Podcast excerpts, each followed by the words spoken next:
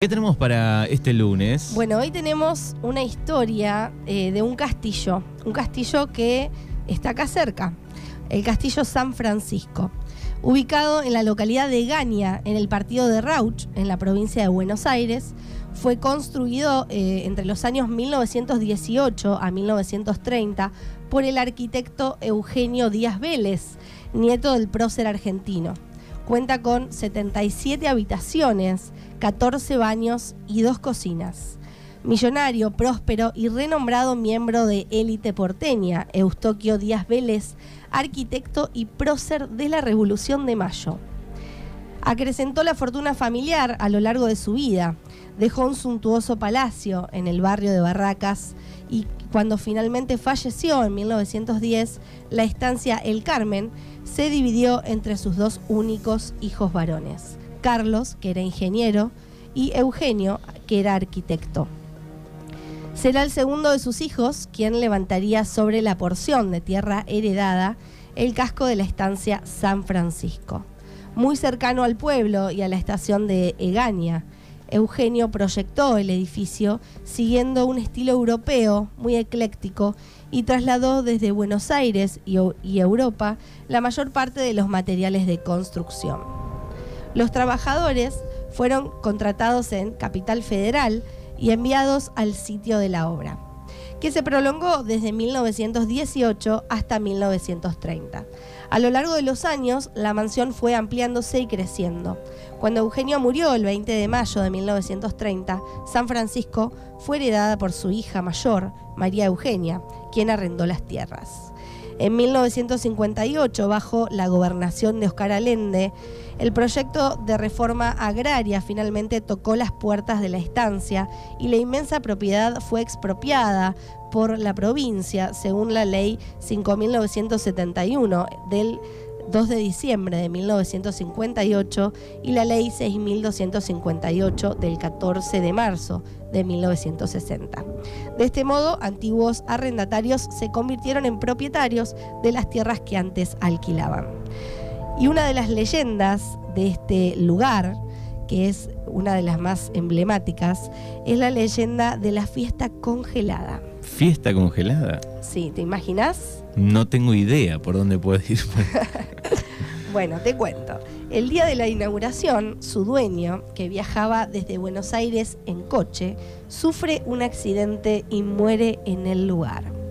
Con la fastuosa fiesta preparada y todos los invitados listos para el banquete, y llega la noticia. Eugenio había muerto. Los asistentes dejaron todo tal como estaba y volvieron a sus hogares.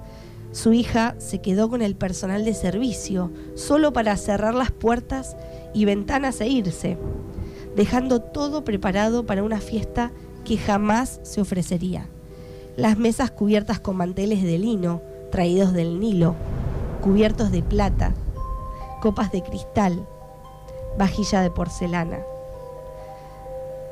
Todo quedó congelado por 30 años. ¡Wow! Una locura. Quedó a la espera de sus comensales desde 1930 hasta 1960. Cuando alguien se animó a entrar y observó todo lo preparado para un festejo que nunca se llevó a cabo, 30 años antes, pero sí encontró a alguien, al dueño de la finca, o más bien a su fantasma, vestido de frac, cubierto de sangre, que le preguntaba al intruso una y otra vez dónde había ido su hija y sus invitados. Esta persona, el intruso, bueno, el que, el que vio a, esta, a, este espectro, al dueño, cubierto de sangre, llegó a su casa, contó lo que vio y falleció de un infarto. Mm. Muy fuerte la experiencia, además, imagínate, ¿no? Bueno, tras lo sucedido con, los Díaz Vélez, el castillo fue utilizado como orfanato, por lo que se realizaron una serie de modificaciones para adecuar las instalaciones a la nueva función. Fue Eduardo Burg quien se constituyó como administrador y director suplente. Allí, eh, bueno, él se enamoró del lugar y le tomó mucho afecto a tal punto que eh, acompañó a uno de los jóvenes durante su crecimiento aunque la situación no terminó como esperaba.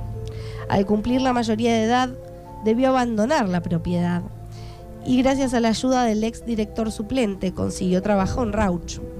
Aunque no le agradó y regresó al establecimiento para trabajar como celador de los menores. En el año 1974 tomó un arma y asesinó de siete disparos a Eduardo Burg. Tras el hecho, la propiedad cerró sus puertas en poco tiempo.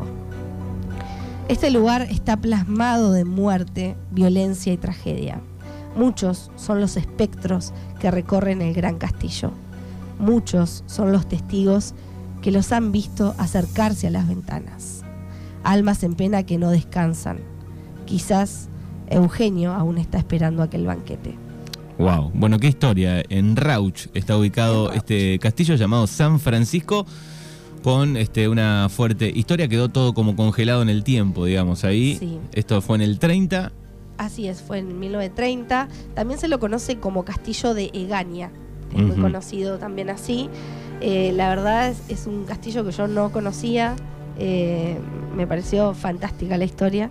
Por eso la traje hoy para Bien, y, y después para rematarla encima, eh, se convierte eh, en un orfanato. Un orfanato. ¿Era necesario el comprar esa propiedad?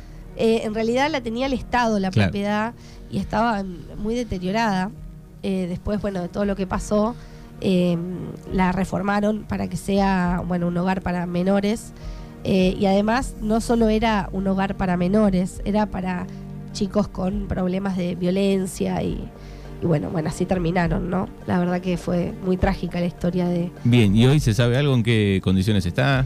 Bueno, hoy los, eh, los vecinos eh, armaron como un equipo para eh, restaurar este lugar y eh, ofrecen visitas guiadas, así que pueden ir si desean. Yo tengo muchas ganas, la verdad, porque me parece interesante. Eh, dan visitas guiadas los fines de semana y feriados. Bien, así, Así que, llamado San Francisco, esto está en el partido de Rauch, en la provincia de Buenos Aires, aquí. Así es, así que es muy, muy interesante. Bueno, muy bien, así que ahí está la historia de este día, el lugar de este día, que, no está tan lejos. No, pueden, pueden ir a verlo. Bueno, quiero mandar, antes de que terminemos la columna, quiero mandar un saludo muy especial a un oyente que siempre nos escucha, a Lauti. eh, así que bueno, te mando un saludo y bueno, gracias a todos que por escucharnos y por apoyarnos, que la verdad que cada vez son más y se están sumando. Bueno, buenísimo. Recuerden que pueden también escuchar las otras historias de Sirius Investiga en nuestro canal de podcast en Spotify, Libertad Radio 105. Nos buscan, ahí están todas las historias de Sirius Investiga. La vamos a tener también a Juli en la semana, pero eh, un poco más relajados con historias este, de series, películas y documentales. Así es, esta semana. Bien, recuerden también que pueden seguirla en las redes sociales y disfrutar de todo lo que produce Sirius. Bueno, me pueden seguir en. Tengo dos Instagram, uno de Sirius Investiga y otro de mis proyectos personales de arte, que es sirius.art3. Ahí van a encontrar un montón de, de producciones y, bueno, también eh, información sobre las clases del taller. Muy bien, perfecto. Juli Lanza aquí en Mañanas Urbanas, gracias y nos encontramos mañana. Nos vemos mañana.